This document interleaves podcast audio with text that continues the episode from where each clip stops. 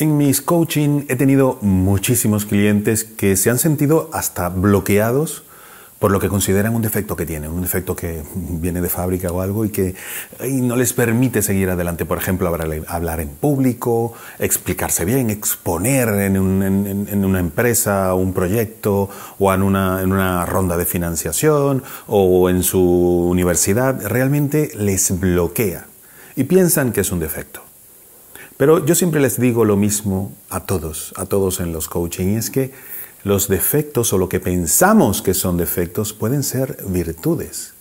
Y te pongo un ejemplo muy sencillo pero muy visual para que lo captes de inmediato lo que yo te quiero transmitir. Y es que, vamos a ver, hay miles, miles de torres en el mundo, miles de torres de, todas las épocas, etc. Pero hay una en especial, una que yo creo que es la más famosa del mundo, y es por lo que en teoría es un defecto, por lo que en teoría es un error. Pero eso la hizo famosa y eso ha hecho crecer la ciudad donde está, eh, no solamente para que sea conocida mundialmente, sino eh, atrae turistas, miles, decenas de miles de turistas cada mes. Y mucha gente vive de ello. Ese pueblo ha crecido por esa torre y es la torre inclinada de Pisa. Está inclinada. Es un defecto. Es un error, en teoría, pero es lo que lo hace especial.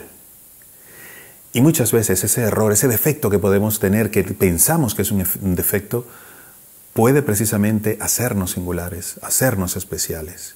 Hay cosas que tenemos que corregir, por supuesto, pero hay muchos, muchos eh, aspectos en nuestra vida que no son, no son esos defectos que pensamos y pueden realmente servirnos como a la torre de Pisa para tener éxito, para crecer, para conseguir nuestros objetivos. Y te pongo otro ejemplo, pero en personas, no en torres. Eh, hay gente que, mm, clientes de coaching que me dicen, es que soy una persona muy tímida, tímida, no puedo hablar en público, no puedo, cada vez que tengo que exponer algo en mi trabajo en la universidad, sufro, lloro, mm, sudo, eh, estoy días preocupado precisamente por eso, porque tengo que hablar en público, por ejemplo porque son tímidos o tímidas y es lo que tiene. Y resulta, y resulta que las personas tímidas, lo que ellas piensan que es un gran defecto, puede ser una virtud, porque las personas tímidas, y estudios lo corroboran, muchos de ellos,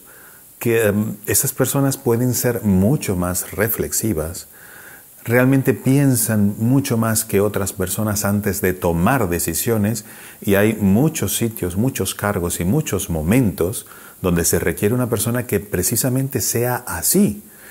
Así, entonces eso que consideran defectos puede no serlo, puede ser la mejor virtud en muchos momentos, en muchos lugares y en muchos eh, cargos dentro de una empresa o de una organización. Por eso, cada uno de nosotros tiene cosas muy buenas que ofrecer y lo que consideramos un defecto puede ser algo muy bueno.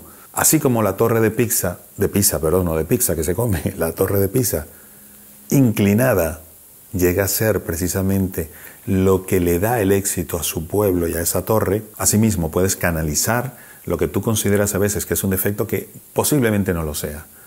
No lo sea.